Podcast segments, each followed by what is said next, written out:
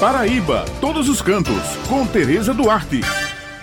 Bem, passando já este período da pandemia, que graças a Deus estamos chegando ao final, municípios da região do Cariri começam a se movimentar e investir no turismo como alternativa econômica, contando com o apoio do Sebrae Paraíba. Isso tudo já é uma preparação para quando esta pandemia passar totalmente. Bem, pessoal, o objetivo, na verdade, é explorar os atrativos turísticos dos municípios, gerando novas oportunidades de negócios para toda a cadeia produtiva.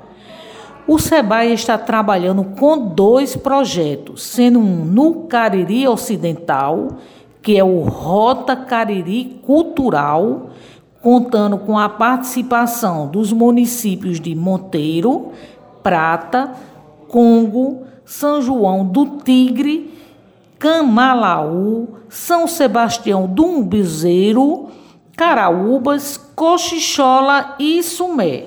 Já no Cariri Oriental, os municípios de Queimadas, Cabaceiras, Boqueirão, Boa Vista, Barra de Santana, Pocinhos, Gurjão e São João do Cariri estão inseridos no projeto Roteiros Integrados com cidades do Cariri e Agreste.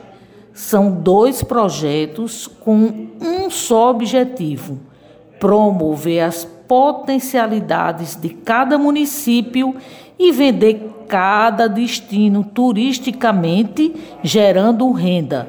Isso, claro, vai estar tudo pronto quando esta pandemia da Covid-19 passar. Olhe, os projetos estão sendo desenvolvidos e aproveitando os pontos turísticos também já existentes, que são o Lagedo de Pai Mateus, em Cabaceiras, o Laje das Moças, que fica em Monteiro, e o Lagedo do Marinho, que fica no município de Boqueirão. Essas são as dicas de hoje e eu me despeço por aqui, destacando que devemos levar em consideração o momento de prevenção ao coronavírus, cuja determinação é evitar a aglomeração.